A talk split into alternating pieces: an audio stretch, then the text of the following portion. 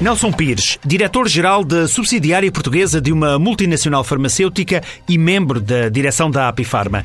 É nessa qualidade, ainda antes de terminar a presidência rotativa do Conselho da União Europeia, ou seja, da instituição que representa os governos dos países da União, aplaude já aquilo que Portugal tem feito em matéria de saúde. A presidência portuguesa termina no fim deste mês. Apesar de não termos concluído ainda todos os projetos que tínhamos. Eh, eu acho que conseguimos defender uma União Europeia da Saúde, nomeadamente ao nível da avaliação das tecnologias, por exemplo.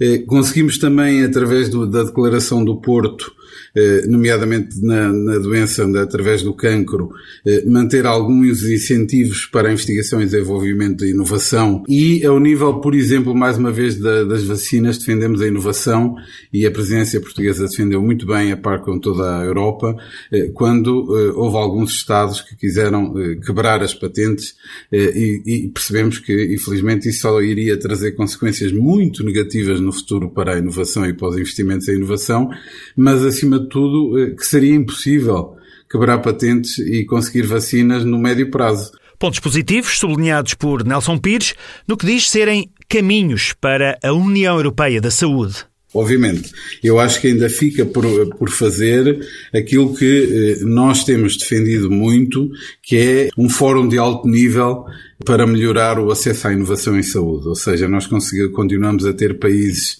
que continuam a ter os medicamentos muito cedo e Portugal, eh, infelizmente, só apenas dois anos depois é que conseguimos ter a inovação. Portanto, os nossos doentes não são equitativamente tratados. Mas as conferências realizadas ao mais alto nível durante esta presidência, com protagonistas da saúde, podem ser o caminho para o tal fórum que a Apifarma defende? Eu diria que a Conferência do Porto entre a União Europeia e a Índia, Carlos, foi provavelmente eh, aquela que mais visibilidade trouxe, mas que também mais atingiu os objetivos eh, do papel líder que a União Europeia quer ter.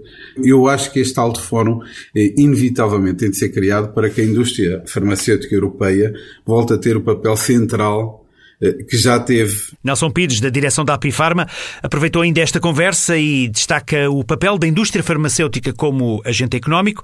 A Laia de Recado apontou a necessidade ou a garantia de um quadro regulamentar estável para que exista previsibilidade e estabilidade nos investimentos para além da parte eh, em que nos veem como eh, indústria farmacêutica que trata e salva vidas, vejam-nos também como agentes económicos fundamentais para a recuperação económica que o país precisa e que a Europa precisa, eh, porque nós somos claramente uma parte ativa desse ponto de vista e podemos contribuir substancialmente para que isso aconteça. Conversas Mais Saúde na Europa. Uma iniciativa da TSF com o apoio da Apifarma.